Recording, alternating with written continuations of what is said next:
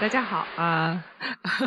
我是中国人民大学的毛丽萍，我是做历史研究的。那提到历史研究啊，大家可能会对政治史啊、经济史啊这样传统的话题比较呃熟悉一点哈，但是对性别史相对来说就比较陌生。那什么是性别史呢？呃，提到性别，大家可能首先会想到男性和女性。呃，没错，啊、性别史就是研究这两性啊、以及他们在历史上互动的这样的一个过程。呃，不过呢，目前的性别史研究还是主要偏重于女性一些。呃，它的前身啊，就叫做妇女史研究。呃，其中的原因是啊，中国传统的历史书写啊，是一部以男性为主的历史，不管是正史也好啊、野史也好，那所书写的内容也是以男性以及与男性相关的事物为主。他写作的目的，或者说写作的时候预设的读者啊、对象也是男性啊。简单概括一下，就是历史是由男人写的，写男人的，写给男人看的。女性呢，因为在历史上呃，多数时候缺乏受教育的这个权利，呃，也没有去科举入仕，然后。做官的这个权利，甚至啊没有参与家庭以外事务的权利啊，大家都熟悉所谓“男不言内，呃女不言外”嘛哈，所以啊这样使得女性哈成为了这个历史当中无声的群体。但是毫无疑问啊，占到历史总人口的一半的女性，她们也是构成历史的主体啊。所以，如何才能让啊这种无声的主体也发出他们的声音啊，然后揭示女性在历史进程中所做出的贡献和牺牲？这个就是性别史研究啊想要啊进行的这样的一个工作，也是我这呃这么长时间以来一直在从事的这样的一个工作。呃，有观众会说哈，历史上也不是完全没有女性啊。比如我们可能听说过《列女传》啊，的确哈，《列女传》是很难得的在历史上啊、而且是在正史，就是所谓大家熟悉的二十四史当中啊、保留一直留有记载的这样的一个女性的部分。呃，其实最早的《列女传》是汉朝的刘向所著，大家看这个目录啊，就可以看到，其实啊、刘向所写的这个《列女传》当中，它是包含了各种不同类型的女性。我们突出了一下第七卷啊，它叫《孽婢传》哈、其实它描写的就是一些呃祸国殃民的负面女性的形象。嗯，里面大家比较熟悉的可能有妲己啊，那呃从。呃，《后汉书》开始，那《列女传》就成为了正史当中固定的组成部分啊、只不过呢，啊、正史当中的《列女传》所包含的女性形象却缩小为只有仁孝、慈爱、智勇、节烈，而且越往后啊，就是像这样的一些典范的女性的形象，这种典范的含义就变得越狭窄。到了宋朝以后，大概就只剩下了节烈，而且是特别奇苦的节烈，才能成为女性入传的这个资本。很多女性啊，往往是付出了她们生命的代价哈，才被写入到传记当中。那这样的呃一个现象，虽然是让女性在历史当中留下了她们的名字，但是我们看这个背后的背景和它所呈现的事实，其实是非常残酷甚至是惨烈的。传记的书写者们在向大家灌输这样一个思想啊，就是我们要不断强化宋代以来的这个贞洁观念哈，让女性用生命去献祭啊这样的一个理念，呃，而且由于历史上的这个。多数女性其实是不识字的。那在正史当中设置《列女传》哈这样一个有就是固定的组成部分，它的目的也不在于给女性的读者去看啊，也是给男性看的。它是想用女性的这个贞来讽喻男性的忠。就是如果女性可以做到对丈夫的呃贞洁的话，那男性就更应该做到对君主的忠诚啊。所谓的“烈女不跟二夫，忠臣不是二二主”，说的就是这个含义了。那从这个角度来看，大家就可以看出来，那《烈女传》哈也是以男性的视角和他们的价值观来书写的，而且是写给男性看的啊。所以呃，我们觉得啊，《烈女传》也不能算作是严格意义上的女性的历史。呃，可能有人会说啊，普通女性啊，因为她们没有什么事迹啊，所以没有话语权，也没有留下记录。那有权利的。啊，或者有地位的一些女性是不是会好一些？哎，的确，历史上也有像武则天啊、呃慈禧啊这样的女性哈，她们留下的相关记载也确实是啊比普通女性要多很多。但这毕竟是个例啊，我们不能靠这个 个位数的女性就撑起整个中国女性的这个历史啊。如果稍微深究一点，我们就会发现啊，即便是很多皇族的女性群体，她们在历史上都没有留下自己的名字。那下面我们就想。以清朝的公主呃为例啊，然后来给大家做一个说明。嗯，我是呃清史研究所的哈，中国人民大学清史研究所，所以我主要关注的是清代的女性。啊，提到清代的女性，呃，就是我可以给大家问提个问题啊，就大家知道的有谁？呃，其实这个问题我也问过不少人，多数人可以回答出来，孝庄。和慈禧是吧？这一头一尾两位太后。当然，呃，喜欢清宫剧的朋友还会给我补充说还有甄嬛。其实啊，就是除了。可能这些个别的人之外，哈，多数的这个女性都没有留下名字，包括我们刚才提到的呃公主群体。呃，清朝呢是一共有九十五位公主，但是我们每当说到公主啊，可能不少人会知道汉朝的馆陶公主，呃，唐朝的太平公主，但是清朝离我们这么近。啊，清朝有哪位公主？呃，知道的可能很少哈。嗯，大家不知道清朝公主的名字啊，首先有一个原因就是她们。啊，的确没有名字。在入关以后，哈，就是我们看到清朝公主再生下来，就没有任何历史记载下他们的名字。他们一出生就只是被称作大公主、二公主、三公主，或者皇长女、皇次女、皇三女，哈。呃，一直要等到他们快要到了十几岁，要到了结婚的时候，啊，大概才会给他们一个品级和封号。我这里举了一个例子，我是用乾隆皇帝啊和他最爱的。原配孝贤皇后所生的女儿啊为例哈，呃，大家看这个和敬固伦公主，固伦啊是她的品级。清朝的公主就分两个等级，皇后所生的女儿封为固伦公主，其他所有妃嫔所生的女儿封为和硕公主。那前面的和敬啊就是她的封号，就是等到她到了十四五岁要出嫁的时候，皇帝才给他的一个封号。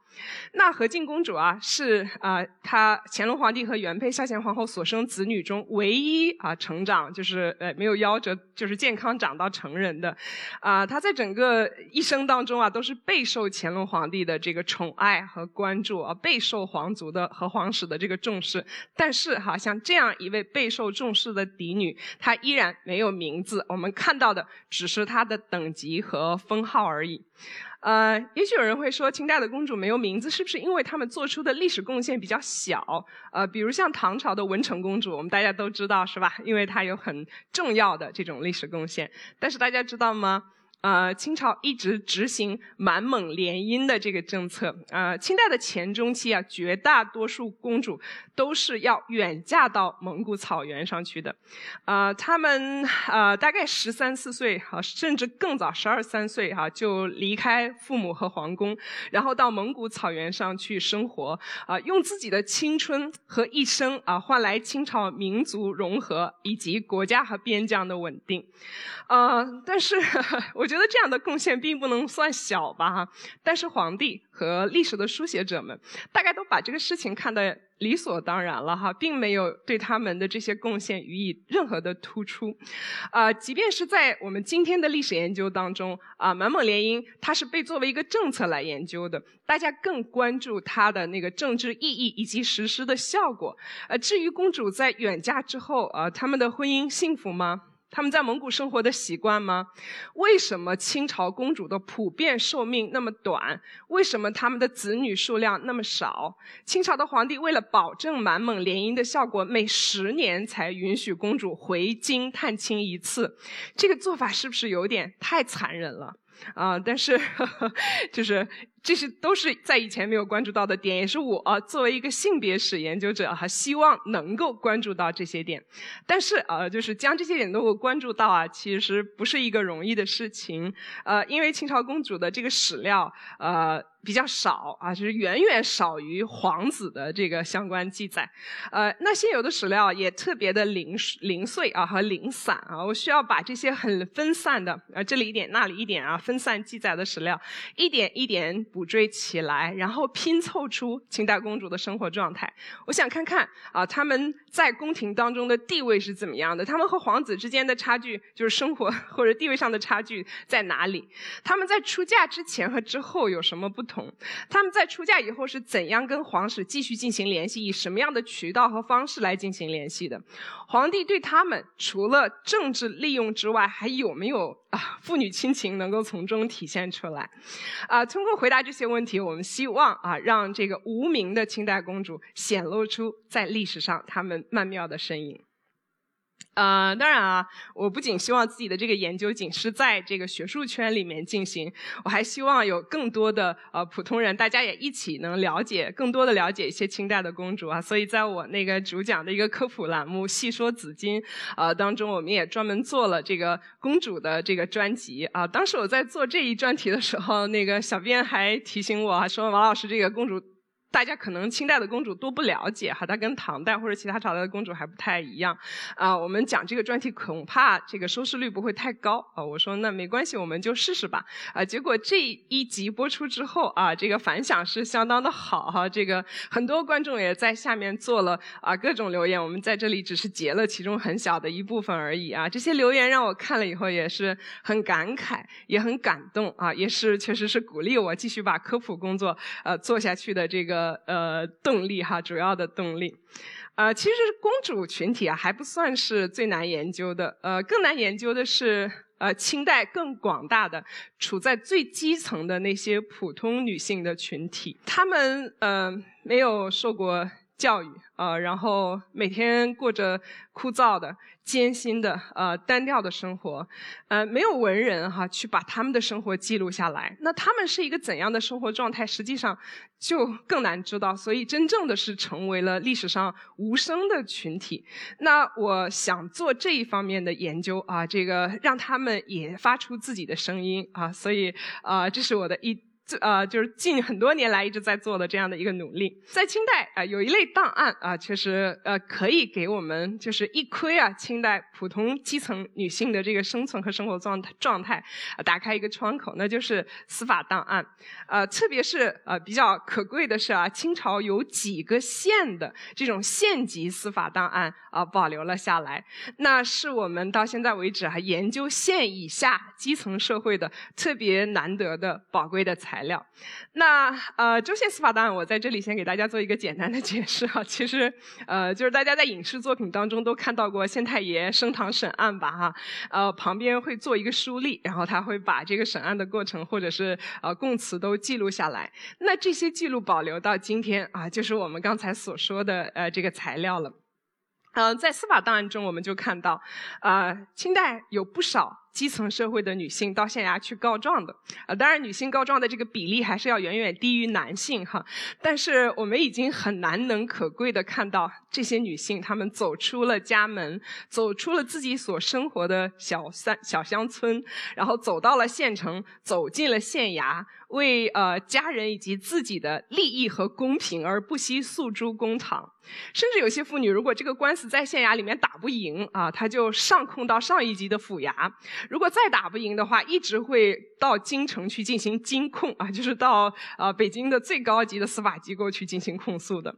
呃，那在这一过程当中啊，他们是不屈不挠的跟。啊，这个被告其实这个被告往往是男性哈，以及啊各层级的这个官吏们去进行各种斗争和斡旋，还特别会巧妙的利用自己的性别弱势，比方说，哎呦，我是女性啊，我是一个双居的妇女，我又老又贫穷又可怜，然后用这样的一个策略引起县官对他们的同情，然后做出有利于他们的这个判决。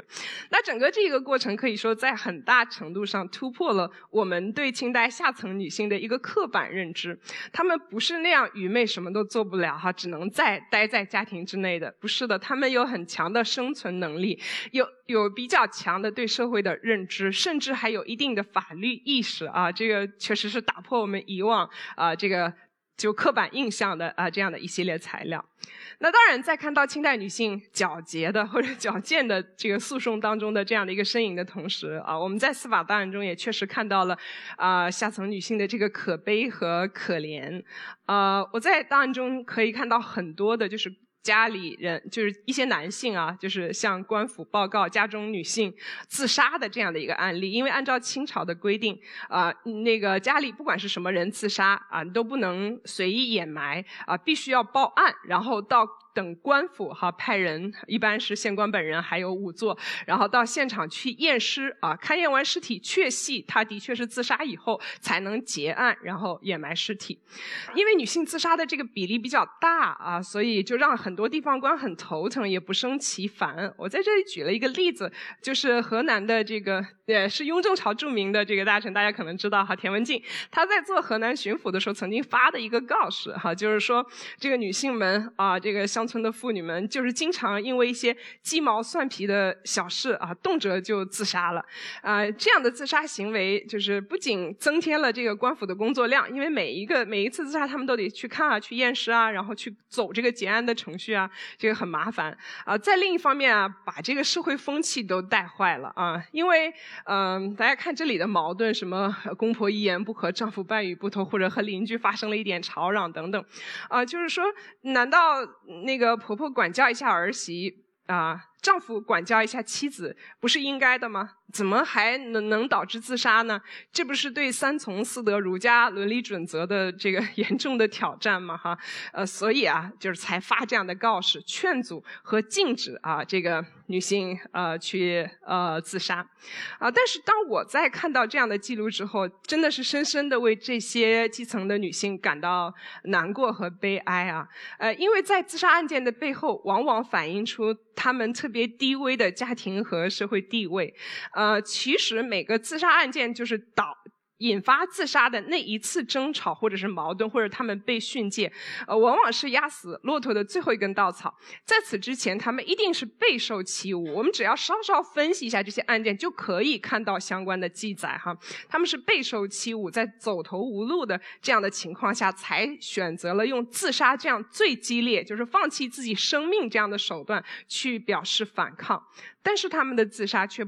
完全没有引起县官的重视或者是同情啊，只是觉得他们动辄自杀，就是增添工作量，非常的麻烦。那官员这种高高在上的冷漠态度，是他们对女性不理解而导致的不同情。呃，我希望啊，把这段历史也呈现起出来哈，让啊这些女性的生命。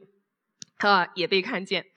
那在研究自杀案件的这个过程当中，我发现有一个现象是呃很值得我们深入思考的，呃，就是很多男性呃在这个呃呃报案的时候，就是。报告家里头女性自杀，他们的妻子或者儿媳自杀的时候，他会说：“说我这个女性因为遇遇邪而自杀了，就是被一些所谓邪祟的东西所控制，于是实施了呃这个自杀行为。”就是有趣的一点是哈，如果男性在报案的时候，呃，如果他们说。啊，妻子或者是儿媳因为其他原因而自杀的话，那他们所说的这个原因是必须是合逻辑的啊，而且是就是县官能够接受的这样的一个理由才行。我在这里举了一个例子，大家可以先看第一个案例哈，就是四川巴县有一个叫戴伦志的，他报告说他妻子因为没有看好自己家里的猪啊啊，导致猪把所有的黄豆都给吃了，于是情急之下就自杀了。那县官在看完他这个报状之后，就在上面批到。说荒诞之词哈，呃，自己家的猪吃了自己家的黄豆，就以至于跟一只猪自置气而自杀哈，这个不合情理，然后就把他的这个呃报状打回去，让他重新来报，啊，但是对于男性说啊，就是我的妻子或者儿媳因为遇邪而自杀这样的案例，知县们却从未提出过任何质疑，呃，起码在我看到的史料当中是没有知县对此提出质疑的哈，啊，我在这里也举了一个例子。是一个叫何庭忠的人，他报告说自己跟妻子结婚已经十余年了，啊，夫妻感情很好。但是就在道光七年的一天，在他出门在外的时候，然后妻子啊在屋里请到粪桶遇邪而自杀，啊，也就是说啊，这个在呃粪。粪便哈这样污秽的东西当中，可能呃让他导致就是遭致了邪祟，于是他就在屋里自杀了。县官呢对这个描述没有产生任何的疑问，就让他顺利结案，然后回家呃掩埋尸体了。呃，那为什么会有这样的现象？这个就是性别史学者应该要做的分析了哈。呃，首先啊，女性在时人的眼中是呃，无论从精神上还是从体质上都孱弱的群体，他们本身就很容易被邪祟所控制，就是相对于男性而言。而当他们处于气愤。情急啊，或者是生病啊，病痛当中这样比较虚弱的状态的时候，那邪祟就更容易啊趁虚而入，呃，那这样就使得原本在男性看来就是因为一点小事动辄自杀这样的这个问题，就是理解不了这样的问题，就变得合理化了哈，因为不需要理由嘛，他就是被邪祟所控制了。其次呢，他还大大降低了与自杀相关人员的这个愧疚心啊，因为不论他们对女在女性生前的时候对他们。进行了怎样的责打或者是欺侮，这个都跟女性的死没有关系啊。唯一需要负责的就是邪祟啊，这个他变成了这个主要责任的载体。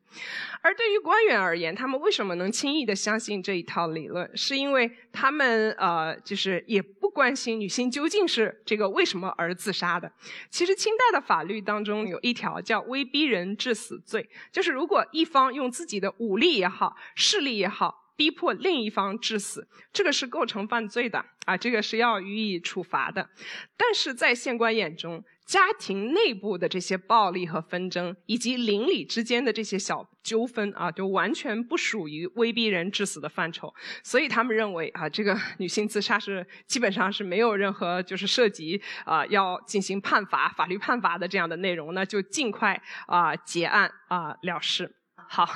刚才呢，我就跟大家从两个方面分享了一点我在研究当中的这个感受啊。呃，转瞬之间，好像是时间过得非常的快哈。我做这个性别史研究已经二十多年了。呃，在我刚做这个研究的时候啊，在当时啊，这个还叫妇女史研究，它刚刚起步啊，这个呃研学科的这个氛围或者是说它的地位也远远无法和我们啊刚才提到的啊政治史、经济史啊环境。或者环境史、军事史、什么哲学史、思想史等等相比，呃，我还记得，呃，当年啊，我的一个老领导就曾经劝劝我说啊，他说小毛，那个时候我还是小毛，那个呃，你很有资质哈，但是呃，做历史呢要走主流的研究道路，比较好出成果。啊，我明白他是一个非常善意的呃劝解哈，呃，因为呃妇女的史料。呃，比较边缘啊，也比较碎片化，这个学科也比较边缘，史料很少，确实不是一条容易走的路。呃，那可能是我性格当中的一一点执拗啊，以及作为一名女性研究者，我觉得自己还是有一点责任或者是使命，让历史上的不同的女性啊，她们也被看见，也在历史上被呈现出来哈。所以呃，可能是这些原因啊，支撑我呃一直走下来，也很有幸啊，成为与中国性别史研究。一起成长起来的呃一代学者，啊，那时至今日呢，哦，我们的研究已经不仅希望啊研究历史上的女性啊。而希望把男性也纳入到这个研究的范畴，就是研究一下啊历史上的男女两性是怎么互动的，以及他们如何共同推进了呃这个历史的向前发展。这也是我们刚才说从性别史还要转呃从妇女史还要转向啊性别史的这样的一个过程。我们研究经历了这个过程啊，只不不过是由于以前的历史研究多以男性为主了，所以我们现在的性别史还暂时要多研究一些女性，这样才能拉。平哈，在历史上男女两性的这个所占的这样的一个呃比重，呃，建古至今啊，呃，我们在研究历史上女性的同时啊，其实也在不断加深对于我们自己的认知啊。毕竟一百年以后，我们也将成为历史。那今天的我们能为未来的历史啊做点什么呢？啊？我们今天怎么样做，才能会啊让一百年后的我们不再成为那个无声的群体哈？在座的和我们各行各业的这个女性朋友们，都和我一样在共同做着努力啊，把妇女还给历史，也把历史还给妇女，让我们一同探索好历史上的女性，也一同谱写好今天的女性史。谢谢大家。